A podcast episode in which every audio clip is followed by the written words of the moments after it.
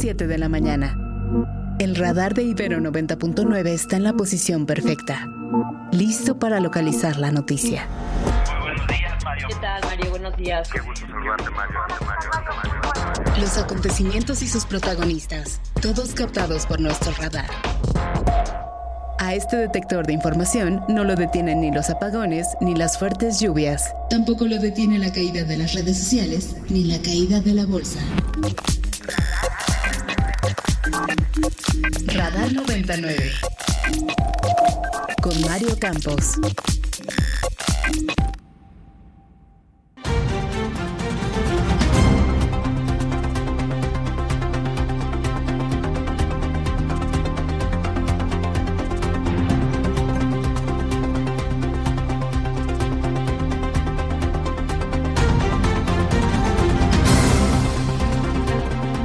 Vamos con la información en esta mañana de lo que ha pasado en el país a lo largo de este fin de semana. En Iguala, Guerrero, sujetos armados irrumpen en la sede del Consejo Ganadero Estatal y asesinan a cuatro personas. La Fiscalía del Estado aún no da detalles al respecto. En Sonora, sicarios intentan rescatar a uno de los principales líderes del cártel del Golfo y se enfrentan a policías ministeriales, generando pánico entre automovilistas. Advierte la Fiscalía General de la República que impugnará la liberación de los ocho militares acusados de la desaparición de los 43 normalistas de Ayotzinapa. Rinde protesta como candidata a la presidencia Claudia Sheinbaum por la coalición Digamos Haciendo Historia y por Movimiento Ciudadano el diputado con licencia Jorge Álvarez Maínez. Dochil Gálvez es confirmada por el PRD como sabanderada presidencial medio de acusaciones de traición contra Jesús Zambrano por parte del exgobernador Silvano Aureoles tras el reparto de candidaturas. El gobernador de Florida y aspirante, ex aspirante a la presidencia republicana por el Partido Republicano, Ron DeSantis, se baja de la contienda interna para sumarse al expresidente Donald Trump en la carrera por la Casa Blanca.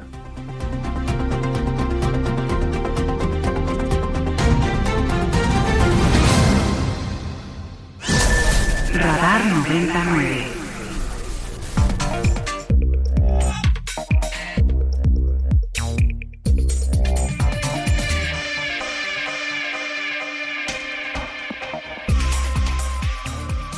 Buenos días, muy buenos días, bienvenidos a Radar 99.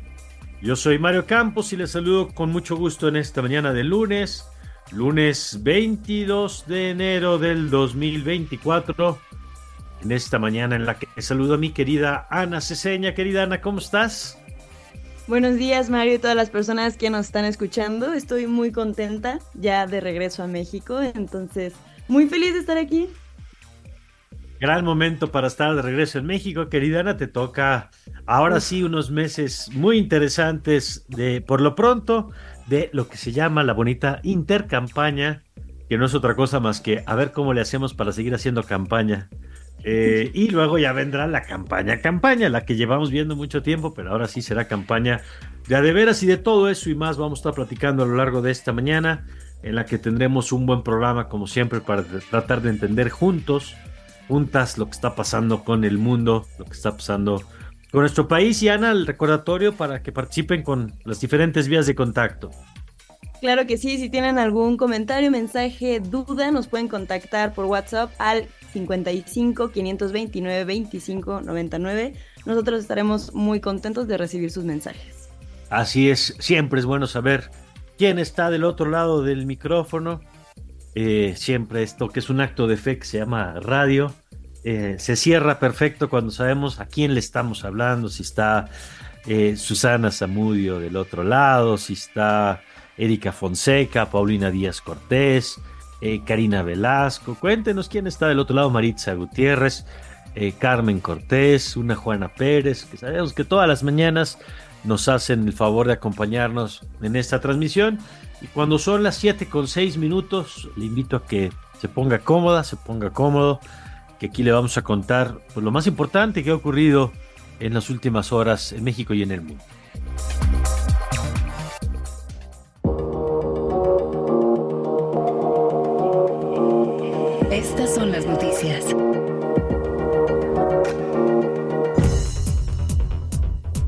La Fiscalía de Justicia de Sonora informó que la balacera del sábado pasado en la carretera 100 Hermosillo, Bahía de Quino, se dio después de que hombres armados intentaron rescatar a una persona que se llama Isaís Valentín, a quien llaman el Cardenal, y quien dicen es integrante de una célula criminal que había sido detenido minutos antes en el camino.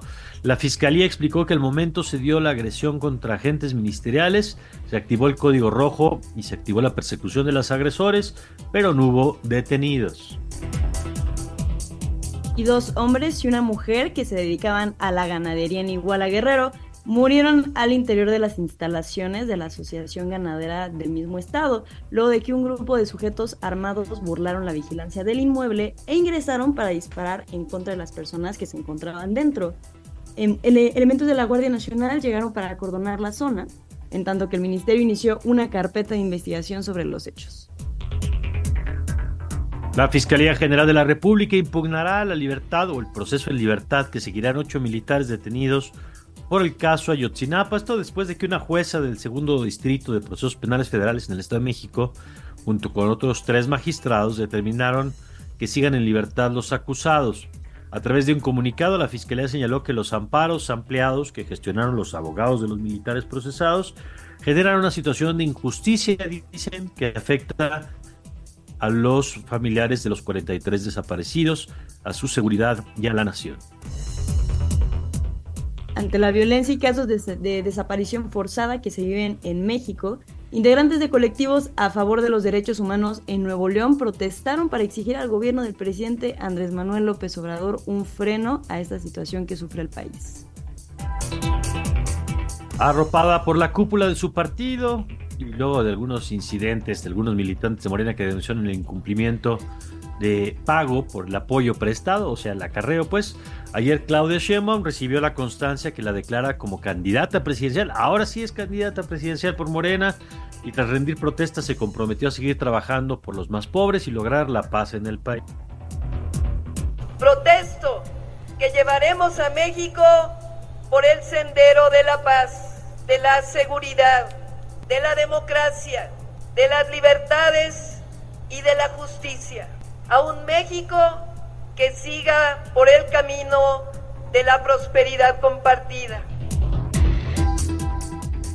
Y por otro lado, el Consejo Nacional del PRD ratificó de manera unánime a Xochitl Gálvez como su candidata presidencial y postularon al presidente del partido, Jesús Zambrano, como candidato plurinominal al Senado de la República.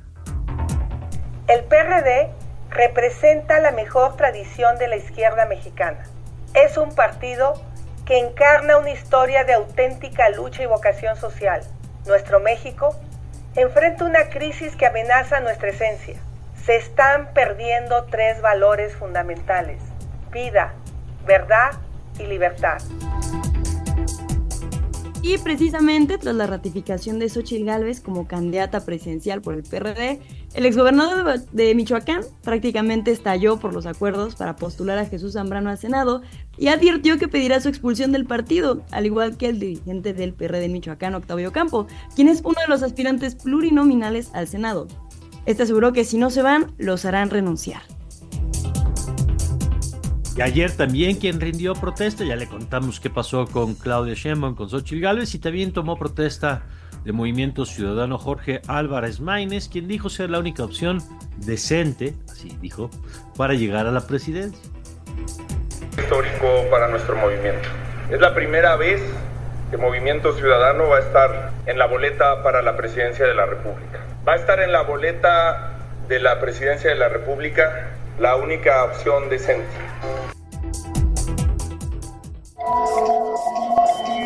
Scanner 360. This campaign to bring accountability to government, regain sovereignty at our border, and restore sanity to our society. El republicano gobernador de la Florida, Ron DeSantis, suspendió su campaña por la nominación presidencial de su partido para las próximas elecciones presidenciales en Estados Unidos y adelantó su total apoyo al expresidente Donald Trump. Su retiro de la contienda se produce a menos de dos días de las, primarias de, las primarias de New Hampshire donde las encuestas le situaban muy por debajo del expresidente Trump y de la ex embajadora ante las Naciones Unidas, Nikki Haley. Por otro lado, en China sigue creciendo el número de muertos por un deslizamiento de tierra que se registró la mañana de este lunes en la provincia de Yunnan. De acuerdo con reportes de la agencia de noticias china Xinhua de las, y de las autoridades, 18 casas fueron sepultadas por el terraplén de lodo que cayó y del cual pudieron ser evacuadas antes poco más de 200 personas, quienes dijeron que antes de salir mucha gente había quedado atrapada.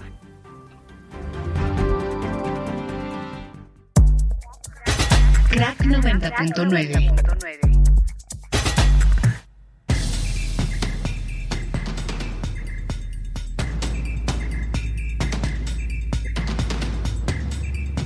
Y ahora nos vamos con información deportiva con Omar García. Buenos días, Omar. Hola Ana, ¿cómo estás? Buenos días, buenos días Mario y por supuesto quienes nos acompañan en este arranque de semana en Radar. Pues ayer eh, tuvimos ya el cierre de la segunda fecha de la clausura 2024 en la Liga MX masculina. Destacar los triunfos de Necaxa y Atlético San Luis el viernes ante Puebla y Pumas respectivamente. También empate de Juárez con eh, Cruz Azul que tiene un arranque flojo en este torneo. Por otro lado, Toluca 4 por 1 derrotó a Mazatlán en la bombonera. El América que ya se está despidiendo del Estadio Azteca 2 por 0 venció a Querétaro allá en Santa Úrsula. Atlas Tijuana 0-0 y ayer eh, Tigres derrotó por la mínima 1 por 0 a las Chivas y Monterrey pudo sacar una victoria 2 por 0 sobre Santos Laguna. De momento, el eh, conjunto de América, Monterrey, Atlético San Luis, Necaxa y Tigres marchan con marca perfecta en lo que llevamos de campeonato. Muy bien, querido Mar, gracias y volvemos contigo un poquito más adelante para platicar de fútbol americano, de lo que pasó ayer y de lo que viene y ahora sí en el tramo final. Ya recta final, querido Mario, ya estamos en los campeonatos de conferencia a un partido, o mejor dicho, dos partidos de conocer a los protagonistas del Super Bowl 58, ya le estaremos platicando. Oye, muy buenos juegos, ya veremos. Cuando hasta los que sabemos nada como yo, que se sorprenden con ver reglas raras como esta de que si salió el balón por la zona de anotación, les regresan unas cosas que uno no entiende de veras. Es la ignorancia, pero muy emocionantes, muy atractivos, el espectáculo de la NFL a todo, ¿no? La verdad que fue uno de los mejores fines de semana de postemporada que hemos tenido eh, en muchos años. Creo que salvo el primer partido entre Houston y Baltimore, el resto, los otros tres partidos, pues cardíacos decididos hasta las últimas instancias. Y bueno, eh, al final con la lección aprendida de que San Francisco y Kansas City siempre van a encontrar la manera de ganar un partido. pues sí, sí, sí, sí, decía que no hay que apostar nunca en contra de ellos. Gracias, querido Omar, volvemos contigo un poquito más adelante. Ya nos escuchamos en el Largos y Tendidos. Gracias, Omar García, con la información deportiva y, bueno, mucho que platicar con él en unos minutos.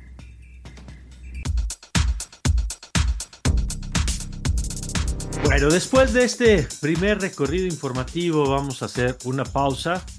Le adelanto nada más que eh, más adelante vamos a hablar del proceso electoral en los Estados Unidos, porque ayer pasó algo importante con esta decisión de Ron DeSantis que era uno de los competidores de Donald Trump y pues que simplemente ayer eh, declina para apoyar las aspiraciones del expresidente, con lo cual pues deja ya nada más a una rival frente a Trump, que ya platicaremos de eso. Vamos a tener información también del tren Maya, porque sí ya está operando, pero también ya están viendo afectaciones ambientales, más allá de los problemas de operación del tren, que ahí están. Eh, eh, sigue el tema de la perforación y de cosas que van descubriendo pues, del proceso, en fin, va a estar Juan Luis Hernández Avendaño, va a estar Emma Landeros, va a estar Claudio Flores, todo eso eh, en los siguientes minutos. Vamos a una pausa y enseguida volvemos. Radar por Ibero 90.9. Regresamos.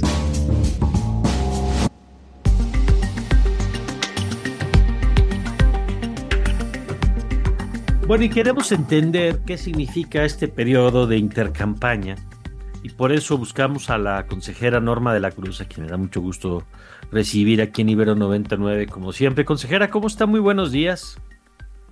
Muy buenos días, Mario. Muchas gracias por la invitación.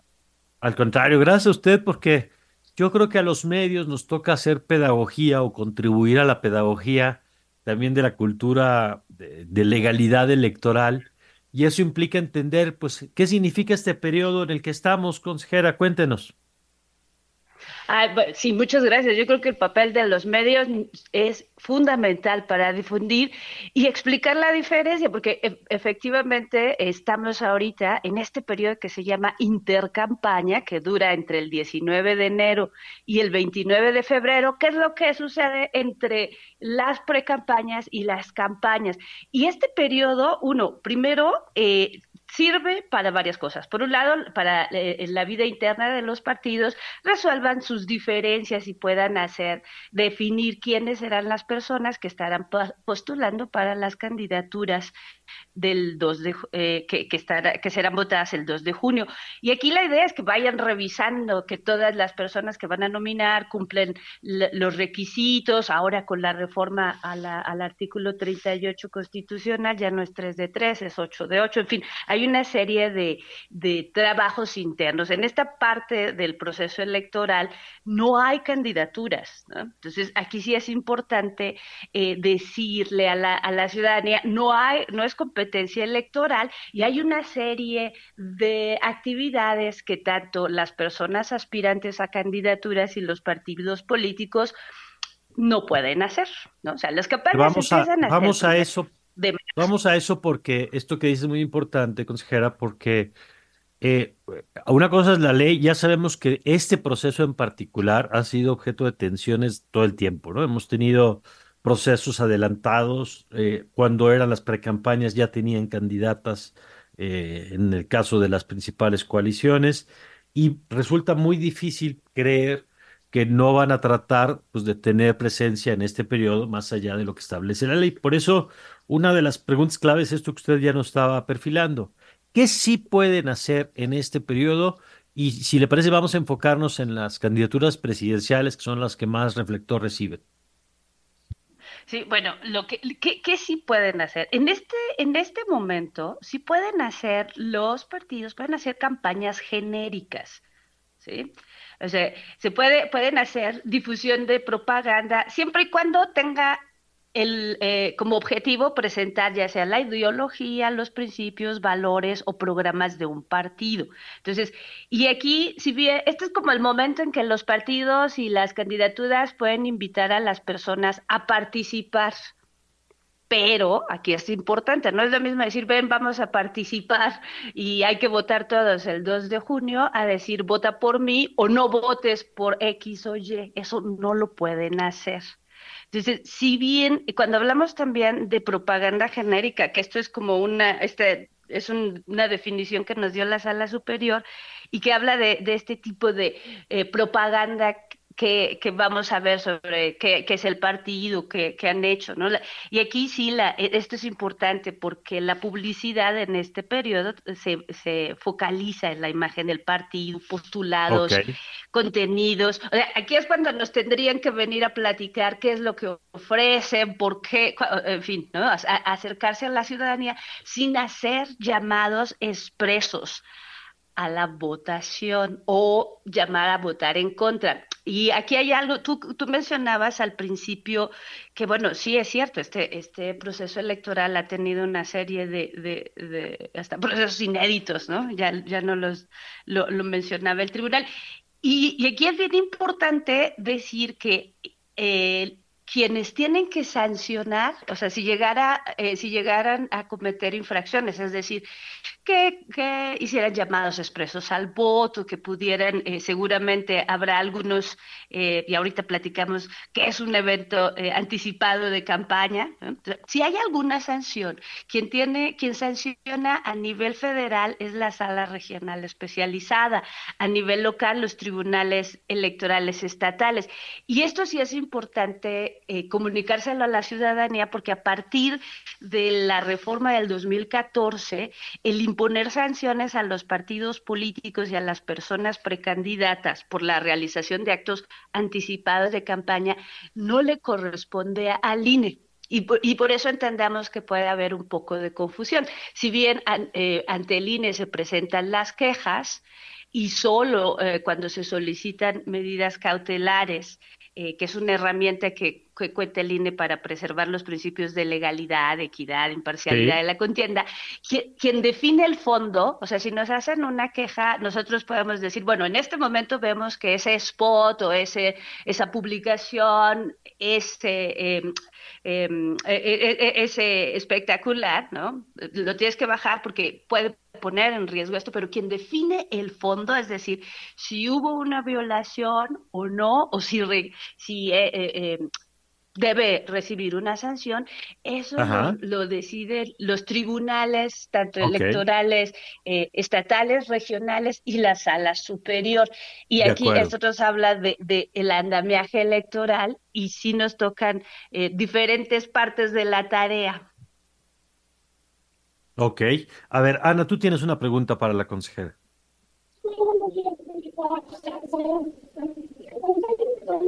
No, creo que hay algún problema con el audio. Eh, le, queríamos preguntar, consejera, el tema de las propuestas específicamente, porque nos describía usted el tema de las de los valores, los principios de los partidos, pero ya puede haber propuestas específicas. Se lo pregunto porque muchas veces cuando entrevistábamos gente nos decía en el periodo previo es que no puedo hablar de propuestas, ¿no? Esa es una.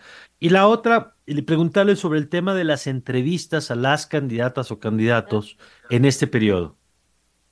Ah, muy bien. Bueno, sí, tienes razón. En este periodo no se pueden hacer eh, propuestas o presentar plataformas, no pueden participar en debates. Eh, eh, el, digamos que toda la información que generen o la publicidad que generen tiene que ser de un carácter informativo. ¿no? pueden, no, no pueden hacer y aquí es otra, esto es importante, o sea, no pueden hacer tampoco actos de proselitismo por ningún medio, ni pueden hacer ah, en este momento, porque todavía no empieza la campaña, eh, contrastes de plataformas electorales. Entonces, estas son de las cosas que no pueden hacer. Y incluso también cuando vas haciendo entrevistas, o sea, si bien hay una parte que, eh, claro que está la libertad de expresión tanto de las y los eh, eh, personas precandidatas, así como de los medios de comunicación, eso está garantizado. Claro que pueden hacer entrevistas a todas las, por favor, y a todas las coaliciones, ¿no? Y aquí sí, aquí viene también la responsabilidad de los medios, ¿no? De, de hacer preguntas que están dentro del marco de lo que sí pueden hablar, ¿no? Para, para que no vaya, no dar oportunidad que alguna de estas entrevistas puedan ser sujetas a que eh, se puedan interpretar como que está eh, rompiendo o hablando o haciendo propuestas, ¿no? O pueda ser denunciado.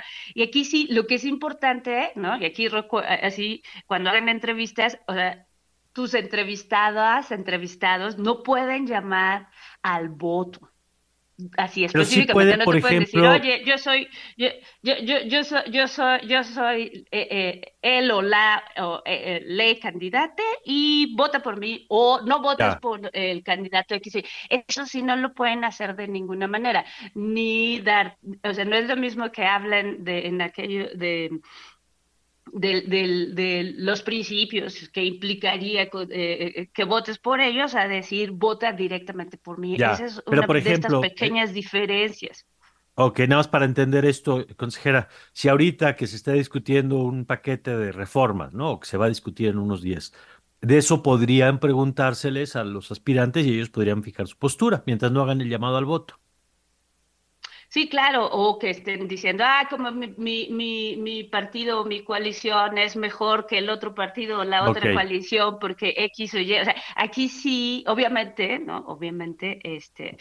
Em, sí, eh, nosotros estamos muy, muy eh, conscientes y también hacemos un llamado tanto a la ciudadanía, uno, para que eh, podamos dar seguimiento de que esto lo están respetando todas y todos, y también a los partidos políticos, tanto locales como nacionales, así como a todas las personas que aspiran a una candidatura, a que cumplan con, con, con, este periodo que, que, tenemos de intercampaña, sobre todo porque si hay una serie de sanciones que puedan, que en algún momento, eh, eh, eh, en, en, casos muy serios, puede, puede resultar en la negación del registro. O sea, también hay consecuencias.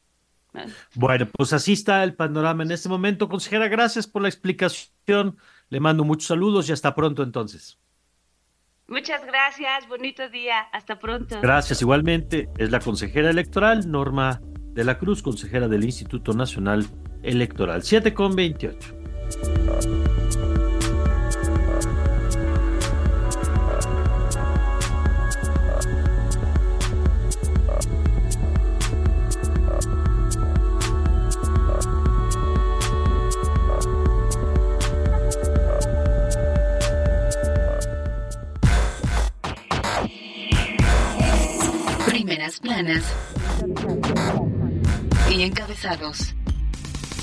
Reforma. Bueno, empezamos con reforma. Este recorrido reditúa a empresas estar fuera de la bolsa mexicana de valores. Deja la bolsa 9% de compañías en seis años. El Universal. Uno de cada tres contratos de gobierno por outsourcing. La subcontratación persiste en la Administración Federal pese a la recomendación de López Obrador de evitarla. Y trae también una nota que dice malecón de 1.500 millones de pesos sin inaugurar. Ya necesita reparaciones y se refiere a una obra en Villahermosa que requiere, dice el Universal, parches para, eh, por su mala planeación. La jornada.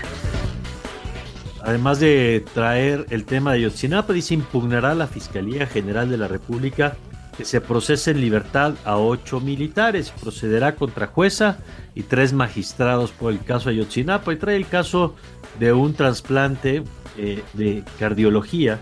Dice Gonzalo de 15 años es el tercer caso pediátrico de este tipo atendido en el Instituto Nacional de Cardiología. El menor nació con una malformación que le impidió un crecimiento normal y le hicieron un trasplante. La institución cuenta con equipo de ocho especialistas quienes diseñaron el protocolo de atención y seguimiento. Milenio. Estados Unidos abre investigación contra Nazón Joaquín y su iglesia por lavado. Se trata de la Iglesia de la Luz del Mundo. La Oficina de Seguridad Nacional de Nueva York indaga el destino de diezmos y donaciones ante el lujoso estilo de vida que llevaban el líder y su familia. Excelsior.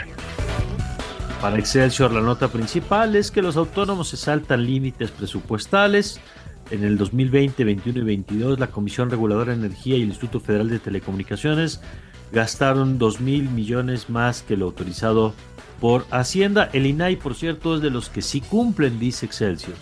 El financiero. Rompe récord la inversión extranjera directa en 2023, según la, uh, la UNTAD, que es la oficina que mide estos temas, es el monitor de tendencias de inversión a nivel global. También hay datos que dicen desacelera la economía al cierre del 2023. Y en otra nota que vale la pena registrar, congresistas bipartidistas de Estados Unidos se reúnen hoy con López Obrador. El economista. La economía se enfrió en el tramo final del 2023, dice el INEGI. De confirmarse, el PIB cerraría al menos en 3%. Y trae también otra vez el tema de la aprobación del presidente. Dice, rompe racha de estabilidad. La aprobación experimentó una caída de 7 décimas esta semana y marca una tendencia negativa. Y trae una encuesta también de preferencias electorales. Dice 61% Claudia Sheinbaum, 32.4% Xochitl Galvez, 6.5% Jorge Álvarez Maínez. El Sol de México. En el Sol de México dice... Déjeme... Ahí está. Encarcelan más indígenas por narco en este gobierno. La sube la reclusión 15% en 15 años. Prensa internacional. Bueno, y cuéntanos eh, qué hay de la prensa internacional, Ana. En el país tenemos, Borrell presenta un plan de paz integral para el conflicto palestino-israelí que instaure los dos estados.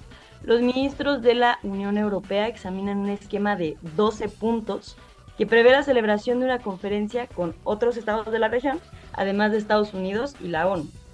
Y en el caso del New York Times, dice Nikki Haley eh, tiene un mano a mano contra Trump, pero la enfrenta, enfrenta la maquinaria de Donald Trump.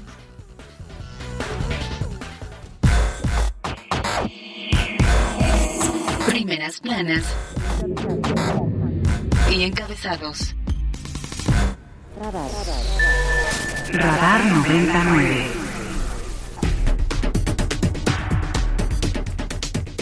Y ya escuchábamos hace unos momentos, le platicábamos el tema de el New York Times que dice, pues eh, no sé si se le cumplió lo que quería o no a Nikki Haley, que eh, ante la salida de Ron DeSantis, pues tiene ahora un mano a mano con Donald Trump. Y sobre esto nos tiene el reporte Radio Francia Internacional y después vamos con el análisis. Accordingly, I am today suspending my campaign. Suspendo mi campaña. Tengo claro que la mayoría de los votantes republicanos quieren dar otra oportunidad a Donald Trump. Ron DeSantis, gobernador de Florida, explicó en un video en redes sociales por qué tiraba la toalla y se unía al multimillonario para las elecciones presidenciales de noviembre. Mencionó su segundo lugar en las primarias de Iowa hace una semana. No siempre he estado de acuerdo con Donald Trump, sobre todo en la época de la pandemia de coronavirus. Me he comprometido a apoyar al candidato republicano y cumpliré ese compromiso. Aunque tenga este nuevo apoyo, Trump aún no puede asegurar su regreso a la Casa Blanca debido a varios procesos legales en su contra. El próximo 8 de febrero, en audiencia pública, el Tribunal Supremo de Estados Unidos examinará el recurso del expresidente en contra de la decisión del Tribunal Supremo de Colorado de inhabilitarlo para presentarse en las primarias republicanas por su papel en la incitación al asalto del Capitolio el 6 de enero de 2021. Mientras la justicia decide, el expresidente Trump se concentra en superar a la única rival que le queda, su ex embajadora ante las Naciones Unidas, Nikki Haley. Bueno, y vámonos con el análisis con Edgar Rodríguez, a quien siempre es un gusto saludar. Querido Edgar, ¿cómo estás? Buenos días. Mario, ¿qué tal? Buen día, ¿cómo estás? Muy bien, con mucho interés, como siempre, de escucharte y preguntarte, pues, ¿qué significa este anuncio? Yo recuerdo hace unos meses todavía, en algún momento hubo un entusiasmo en torno a Ron DeSantis y había la expectativa de que pudiera ser un rival en serio para Donald Trump. Y bueno, pues vaya desastre en el que termina convertido su campaña y termina declinando eh, en lo que parece ser pues un paso más en el sueño de Trump, que es resolver esta batalla lo más pronto que se pueda, ¿no? Sí, Mario. Y yo creo que este anuncio, tanto el anuncio de DeSantis como el anuncio o el comentario que hizo el presidente del banco más grande el, y el más rentable en los Estados Unidos, que es el Morgan Chase, en donde su CEO, eh, Jamie eh, Dimon, apoya al presidente Trump, inclusive eh, cuestiona los ataques del Partido Demócrata al movimiento MAGA, son dos asuntos, Mario, que tienen la misma conclusión el culto a la persona de Trump, eh, eh, esta, digamos, irremediable y sin freno, ¿no? alabanza que tiene esta base republicana es eh, la, la pilar más sólido que tiene Trump, en donde no creo que Nikki Haley pueda robarle un solo voto. Y me parece que esa es la conclusión de esta desafortunada aventura del gobernador de Santis, que yo no lo doy por muerto porque él es un político joven y seguramente está preparando o preparará eh, esta posibilidad para los siguientes cuatro años, porque todavía tiene tiempo. Y como él se vendió, Mario, como una segunda versión más resignada del presidente Trump, se vendió como más trumpista que el Trump, pero con eh, más recursos, inclusive con menos, menos posiciones extremas, no le funcionó porque este asunto, Mario, de que nos robaron la elección, es el eje del estado de ánimo, el mecanismo disparador del estado de ánimo de toda esta base republicana que con una fe ciega, Mario, cree en la figura de Donald Trump. Y entonces esto se convierte en una especie de culto en donde es él y solamente él ¿no? el que tiene estas posibilidades. Por lo tanto, desde un inicio, a pesar de que Ron DeSantis había reunido una cantidad importante de dinero para, para mantener su campaña, pues a partir de esos inicios jamás volvió a haber algún punto de recuperación, al contrario, se mostró eh, cada vez más débil, en donde menos simpatizantes y menos recursos Mario podía obtener. Esto deja a Nikki Haley sola, eh, ella ha declarado que pues ahora sí es lo que ella quería, en mi opinión es lo que menos le convenía porque mientras mantuviera la posibilidad de que eh, la base, digamos, más inclinada hacia Trump, más radical, pudiera dividirse de alguna manera y mantener ese 15%, eh, quizás un 20% de DeSantis, a Nikki le daba espacio para maniobrar sobre aquellos eh, republicanos que todavía no estaban convencidos. Ahora, ¿por qué es importante, Mario, la declaración de este CEO de Chase? Porque justamente eh, eh, él sabe perfectamente bien que la economía, en este caso, en temas de empleo, en temas de inflación, eh, en, temas de ingreso per cápita con el presidente Biden, arroja mejores resultados que la administración Trump. Y la pregunta que nos hacemos es entonces, ¿por qué hace ese tipo de declaraciones? Porque él está viendo que esto es inevitable. Y ese es un tema, Mario, que el presidente Biden no tiene. Es que eso es, eso que está señalando es clave. A ver, eh, el que esté viendo que es inevitable le hace que, que empiecen los actores económicos a ver con buenos ojos o a tratarse de ponerse del lado de un eventual regreso de Donald Trump. O sea, ¿cuál es la lógica en ese sentido? Esa es la lógica, Mario. Eh, el presidente Trump eh, ha sido muy claro en su campaña. Él va a perseguir a sus enemigos. No tiene ningún empacho en decir que es posible que va a manejar la ley eh, para atacar a quien lo ha atacado de manera injusta porque él es la gran víctima de este país. Entonces, estos, estos actores económicos que saben que el presidente Trump es capaz de hacer eso, inclusive a nivel territorial, en el caso, por ejemplo, de Nikki Haley y del propio de Santis, eh, muchos de sus de sus equipos de base de territorio eh, no fueron fueron sujetos de no menos eh, no menores ataques o llamadas de amenazas por parte de esta base frontista. Eso se puede replicar y puede escalar eh, claramente porque Trump eh, no ha dejado de insistir en que tiene sus favoritos, pero también que identifica a sus enemigos, Mario. Esa parte eh, eh, combinada con que el presidente Biden no ha sido capaz de levantar sus números, él tiene una desventaja ya de dos dígitos, en, en, no en todos los estados, pero sí en promedio, con respecto al presidente Trump, pues todo indicaría desde esta perspectiva o desde esto que percibió el CEO del Chase Bank, de que Trump no hay forma de que pierda la elección. En el caso del presidente Biden, Mario, eh, hay un gran problema. Mientras el culto de la base de Trump es a la persona, la base, la base demócrata es por los temas. Y aquí tenemos un problema para Biden eh, en este sentido. ¿Por qué? Porque los demócratas más extremos, más recalcitrantes, no tienen esta convicción por Biden y lo que están reclamando es una dureza mayor en los temas de la agenda demócrata, porque de lo contrario pueden eh, empiezan a cuestionar su solidez y su triunfo. Otra vez, Mario, de nueva cuenta, viene el tema del aborto. Y varios demócratas, algunos congresistas, eh, han señalado que el presidente Biden necesita endurecer más su posición con respecto al aborto, en pocas palabras, revertir la decisión que tuvo con Trump para ganar estas simpatías. Pero eso le refleja al presidente Biden, se convierte en un problema, porque sí hay una masa crítica, así como el presidente Trump puede tener el 50% de las preferencias en el Partido Republicano, eso quiere decir que el otro 50% no está de acuerdo con él. Y Biden va por ese otro 50%, pero en la medida que él radicalice estas posiciones, no va a haber forma de que ese electorado, Mario, eh, se incline, o lo va a ser muy difícil si incline por el presidente Biden. Me parece ahí, eh, Mario, que esta base demócrata ultra, eh, digamos, eh, extrema, ¿no? Eh, que, que es, digamos, el origen de la cultura de la cancelación en este país, no está, no está entendiendo este fino comportamiento del electorado estadounidense y adicionalmente, Mario, yo creo que este es el, el punto que hace que el CEO, para mi gusto, haya reflexionado al respecto, es que por primera vez en los Estados Unidos las encuestas muestran que hay un interés mayoritario de los, de los jóvenes por votar, sobre todo motivados por su descontento en cómo se ha manejado la crisis en el Medio Oriente con Israel y con Gaza. Y claramente ahí hay una movilización en contra de la administración Biden. Entonces, estos elementos hacen pensar que eh, el presidente Trump haga lo que haga, ¿no? Eh, su base le va a perdonar absolutamente todo.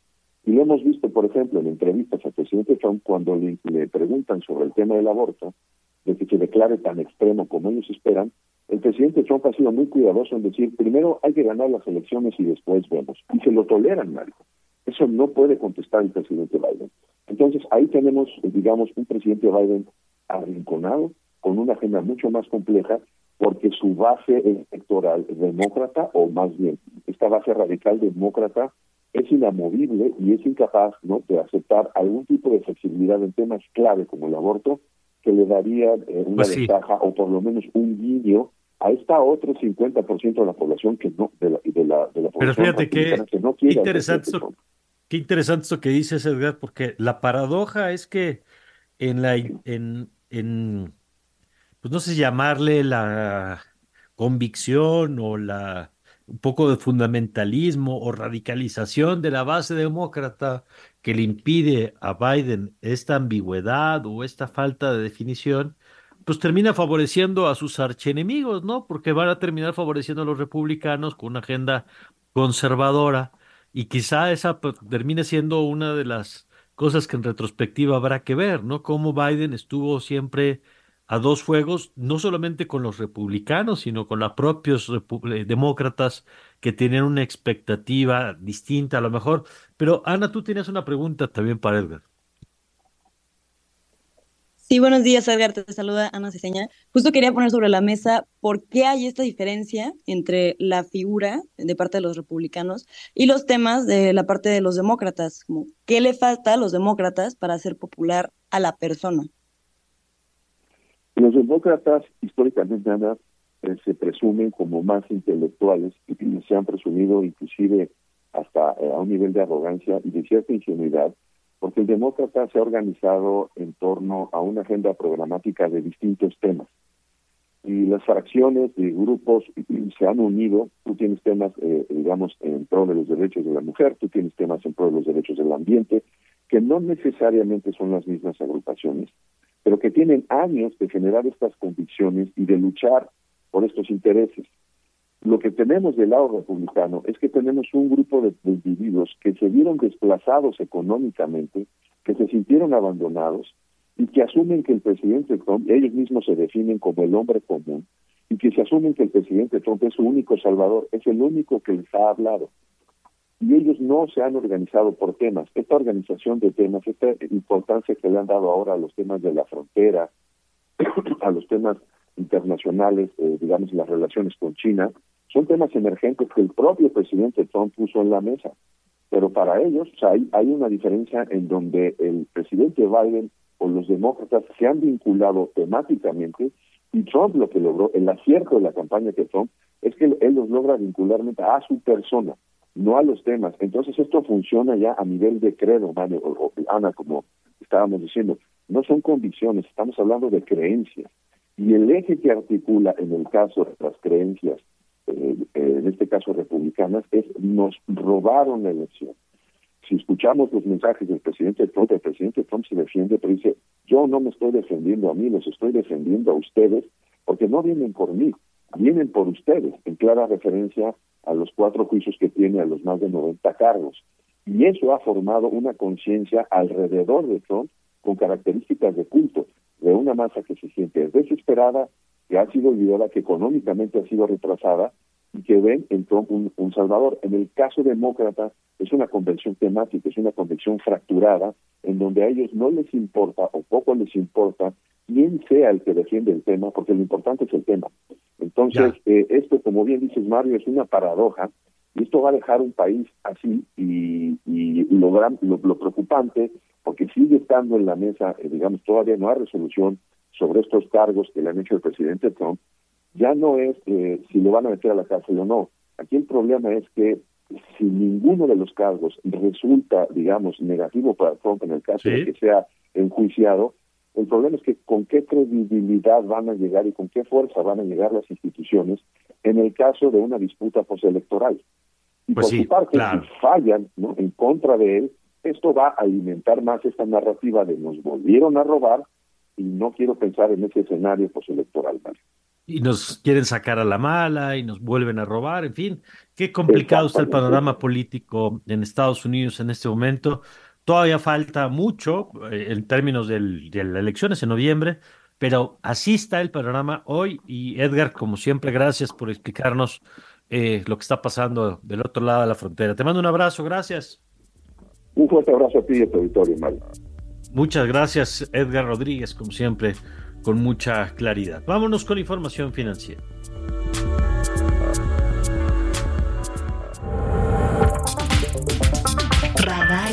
Económico.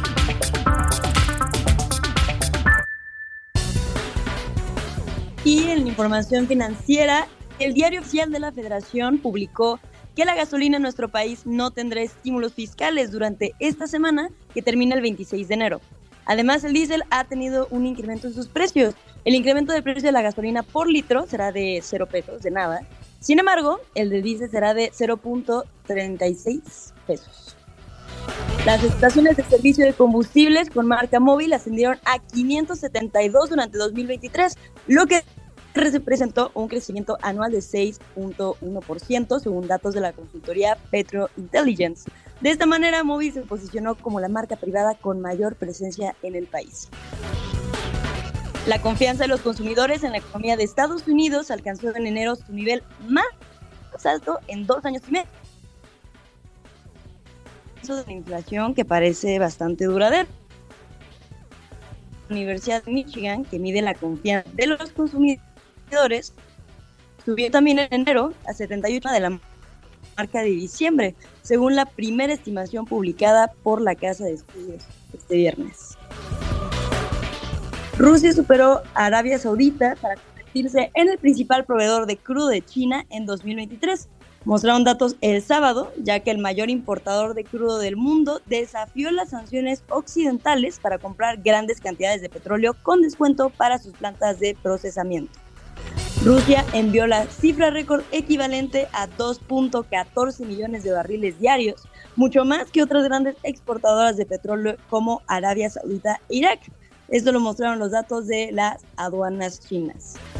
Y por último, esta mañana la criptomoneda Bitcoin tiene un valor de 40.700 dólares, mientras que un dólar nos cuesta 17 pesos con 10 centavos. Gracias al por la información financiera. Y déjame nada más agregar una, Ana, porque no se alcanzó a escuchar la- lo de la confianza de los consumidores, la paradoja de lo que acabamos de escuchar del avance de Donald Trump y la confianza de los consumidores en la economía de Estados Unidos alcanzó en enero su nivel más alto en dos años y medio, gracias, como nos contabas, al descenso de la inflación que afortunadamente parece duradero. Bueno, pues así está el panorama en materia económica. Radar. Radar 99.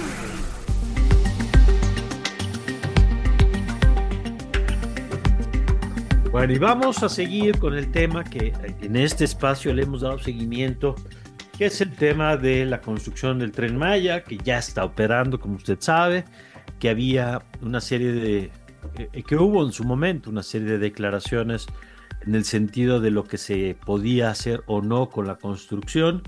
Pero bueno, ahora hay más detalles de, pues, en los hechos que pasó y vamos a platicar con José Urbina, activista, integrante de este colectivo Sélvame del Tren, con quien hemos tenido oportunidad de platicar. José, ¿cómo está? Buen día. Buenos días, buen inicio de semana. A ver, cuéntenos, por favor, pues qué es lo nuevo, digamos, en medio de este caso, donde parte del reflector ya se ha puesto en la operación, pero ustedes no quitan el dedo del renglón de lo que significó la construcción. Bueno, eh, aclaremos que lo que está en, en funcionamiento, entre comillas, que no funciona nada bien, Va- vamos, perdón, José, vamos a restablecer la, la comunicación con usted para poder escucharle bien, para que nos cuente, porque hay que recordar que hay una parte del tren que sigue en construcción todavía. eh, por cierto, hay otra que ya está operando, no libre de problemas.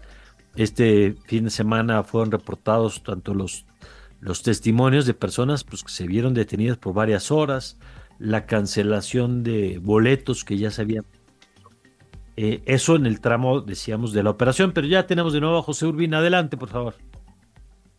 Perdón, disculpa. Te decía, eh, hay un, estos tramos que están en funcionamiento, que sí es verdad que muchos de ellos pasaron por derecho de vía, que muchos de ellos eh, van a cumplir una función eh, útil para la sociedad, porque une los estados. Estos tramos tenían problemas sociales y la- las quejas eran por el, el impacto que tenían en las comunidades y por lo mal que se estaban haciendo las cosas en cuanto a la velocidad. esto está separado de la queja que tuvimos en el tramo 5, 6 y 7, donde el impacto ambiental era terrible y no había beneficio alguno que superara este impacto. Dentro de todas estas advertencias, nosotros hablábamos de la cantidad de cenotes que había en la selva, que era selva, que no eran acahuales, y que, por supuesto, además de la riqueza cultural, la riqueza arqueológica, eh, la riqueza de la fauna, las especies protegidas, pues estaba el agua, ¿no? El acuífero maya. Eh, y hablábamos sobre construir este tren sobre una zona ya impactada para reparar la zona impactada que estaba muy mal hecha, que es la zona de la carretera, invertir verdaderamente este dinero en algo que le beneficiara a la gente. En vez de esto, nos construyeron un tren siete kilómetros dentro de Selva Virgen, donde se han talado más de 10 millones de árboles, y advertíamos que para poner un tren allí iban a tener que destruir una gran cantidad de cenotes. Y nos dijeron y repitieron y nos insultaron diciendo que no. Lamentablemente estas advertencias ya se convirtieron en consecuencias. Y hoy tenemos 16.000, es imposible hacer el cálculo, pilotes, estas pilas que penetran el acuífero y van directamente al agua destruyendo bóvedas, destruyendo estalactitas, destruyendo eh, vestigios arqueológicos, pero nada de eso tiene importancia. Lo más importante es el agua y está siendo hoy por hoy penetrada por estos eh, pilotes que están forrados por un cilindro metálico donde ya tenemos evidencia que se están corroyendo y están llenando de óxido el agua que los rodea. Ahora, yo he recibido quejas eh, en medios diciéndome que eso no le hace nada al agua. Lamentablemente no lo sabemos porque estos pilotes no tienen manifestación de impacto ambiental. No hay ninguna manifestación que hayamos visto ni del, puente atirantado ni de estos pilotes. Entonces, no esos, podemos ¿esos pilotes no estaban en el papel? No estaban en el papel. De por sí la manifestación, manifestación de impacto ambiental que presentaron era tardía y en ella había una gran cantidad de incoherencias, como por ejemplo que no había jaguares en la zona, eh, también, y también decían que no iban a afectar cenotes o eh, dolinas o cuerpos de agua, y lo están haciendo, en ningún momento se menciona esta cantidad absurda de pilotes que no protegen. Ellos se promocionan diciendo, protegemos los cenotes con los pilotes. No protegen los cenotes, protegen que no se les caiga el tren. No tiene nada que ver con proteger un cenote. Un cenote no necesita pilotes. Eh, y no están reflejados en ningún papel. Entonces no, no tenemos forma de hablar con alguien que nos diga, no te preocupes, este pilote no le va a hacer daño. Eh, y hoy estamos mostrando estas consecuencias. Eh, el daño que le han hecho a la selva, esta herida que le han hecho a la selva, es irreversible. Esto ya, ya no, ya, ya pasamos la época de las advertencias y donde podíamos corregir.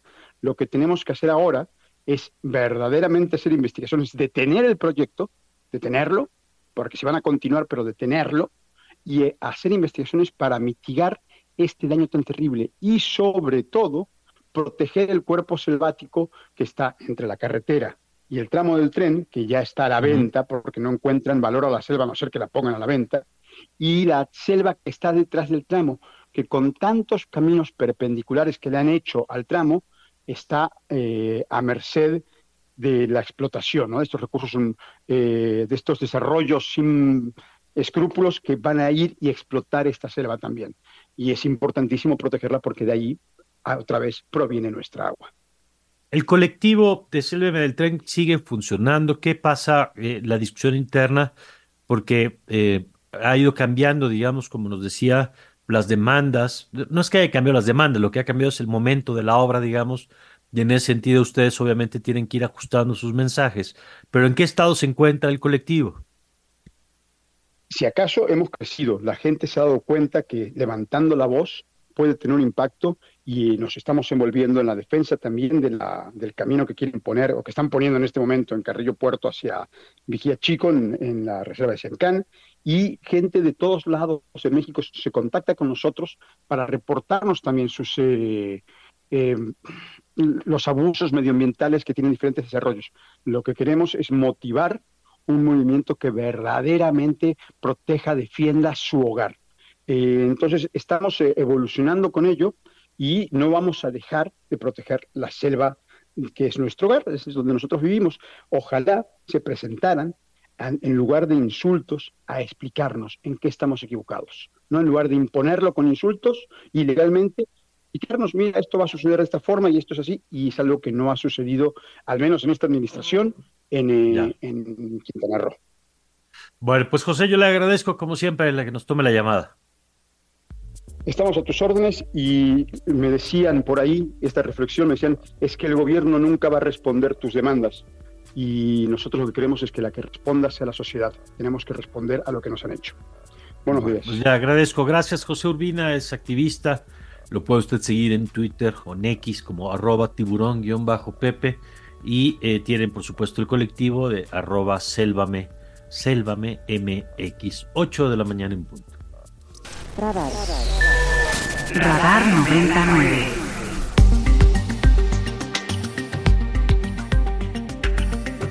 Y nos vamos ahora con el doctor Juan Luis Hernández Avendaño, rector de la Ibero Torreón. Querido Juan Luis, bienvenido, buenos días. ¿Qué tal, querido Mario? Muy buenos días. Cuéntanos, ¿qué nos traes esta mañana? Eh, Mario, para mí ha sido muy importante que México no deje de ver su frontera sur, particularmente la política interior de Guatemala, porque históricamente hemos comprobado que lo que pasa en Guatemala tiene repercusiones en México. Voy a poner dos casos históricos relativamente cercanos. El primero, Guatemala tuvo un conflicto armado interno, como en buena parte de los países centroamericanos y sudamericanos, duró poco más de 30 años, y ese conflicto originó un desplazamiento importante de miles de guatemaltecos hacia México, que el Estado mexicano tuvo que hacerse cargo, que particularmente estuvieron en el estado de Campeche estos asentamientos, e incluso la Compañía de Jesús hizo ahí un espacio de apostolado. En segundo lugar, cuando termina el conflicto y se firma la paz, se desmoviliza uno de los cuerpos de élite más importantes y sobre todo más violentos del ejército guatemalteco, los caiviles, quienes fueron formados por Estados Unidos en contrainsurgencia y eran famosos por limpiar, es decir, desaparecer poblados enteros que habían ayudado directa o indirectamente a la guerrilla. Estos desmovilizados caiviles fueron contratados por los Zetas en su momento y por eso los Zetas fueron de los cárteles más violentos de México. Así que estos profesionales de la violencia en Guatemala encontraron empleo en México. Lo que pasa en Guatemala debiera interesarnos más a los mexicanos y particularmente naturalmente a los gobiernos locales y federales. Lo digo, eh, Mario, por lo que ha pasado recientemente en la elección presidencial. El gobierno de Alejandro Yamatei se convirtió en una suerte de régimen tanto de una aguda corrupción como lo que podemos denominar de un gobierno del crimen en el que claramente estaban puestas las intenciones de conservarse en el poder contra todo y a pesar de todo, un poco en la línea de lo que ha hecho Ortega en Nicaragua. Lo interesante es que fue retado por Bernardo Arevalo, un hijo de un presidente muy querido en la historia de Guatemala, que logró el apoyo de los cuatro pueblos que conforman esencialmente eh, Guatemala, tres indígenas, uno mestizo, y eso provocó que arrasaran los procesos electorales eh, que se llevaron a cabo en agosto pasado, pero que desencadenaran eh, algo que deberíamos observar muy detenidamente los mexicanos, qué puede ocurrir cuando un régimen corrupto se atrinchera, utiliza las instituciones facciosamente y hace todo lo posible para que quien haya ganado limpiamente en el proceso electoral no llegue a la presidencia de la República. Fueron más de tres meses de lucha de la sociedad civil para eh, encabezar eh, la agenda democrática en Guatemala, pero también fueron tres meses de obstáculos hacia Bernardo Arevalo y su partido. Por ejemplo, el Ministerio Público, la fiscal Consuelo Porras, eh, se encargó de inhabilitar al partido ganador, al partido Semilla, y al mismo tiempo también declaró durante tres ocasiones consecutivas que tenían que anularse las elecciones. Así que fue realmente eh, muy interesante apreciar y observar cómo el músculo de las instituciones facciosas se dirigían hacia evitar que Arevalo eh, asumiera la presidencia de Guatemala y una agenda anticorrupción, que es básicamente lo que le llevó a esta presidencia, pero también al mismo tiempo ver cómo la sociedad civil guatemalteca se organizó resistencia de poco más de 100 días para que finalmente llegara hace poco, la semana pasada, hace unos pocos días, eh, Arevalo a la presidencia. Aún todavía la Corte Constitucional quitó de la presidencia del Congreso a varios de los integrantes del partido de Arevalo y eh, pidió que se cambiaran. Así que no lo tiene fácil, Arevalo llegó a la presidencia finalmente, pero la pregunta es en qué medida va a poder tener poder. Llegó a la presidencia, pero sin poder. Todavía el régimen anterior está atrincherado en varias instituciones y lo que creo que va a pasar en Guatemala sin duda es em, una suerte de, de, lucha continua entre quienes quieren democratizar una vez más Guatemala y quienes quieren cerrarlo una vez más en una dictadura. Así que nos interesaría apreciar, analizar y darle seguimiento pues a lo que pasa con nuestros vecinos del sur, porque insisto, lo que pase ahí tiene consecuencias directas o indirectas para México y también, sin duda, para Estados Unidos, estimado Mario. Totalmente de acuerdo. Y qué bueno que pones el tema en el radar, Juan Luis. Te agradezco, como siempre, el análisis y te mando un abrazo. Un abrazo, muy buenos días para todos. Buenos días, es el doctor Juan Luis Hernández Avendaño, rector de la Ibero Torreón. Tenemos mensajes también. Nos saluda Celeste, nos dice hola, les envío muchos abrazos, los abrazos siempre van de vuelta. Y buenos días Mario y su equipo, siempre escuchándolos, lindo día. Gracias Miriam por contactarte con nosotros. Recuerden que pueden mandarnos sus mensajes al 55 529 2599 y nos vamos a un corte Próximamente vamos a estar hablando con Emma Landeros acerca de los veteranos de guerra, que son tratados en México con Ivo Gaina y con Claudio Flores como todos los lunes. Regresamos con más información.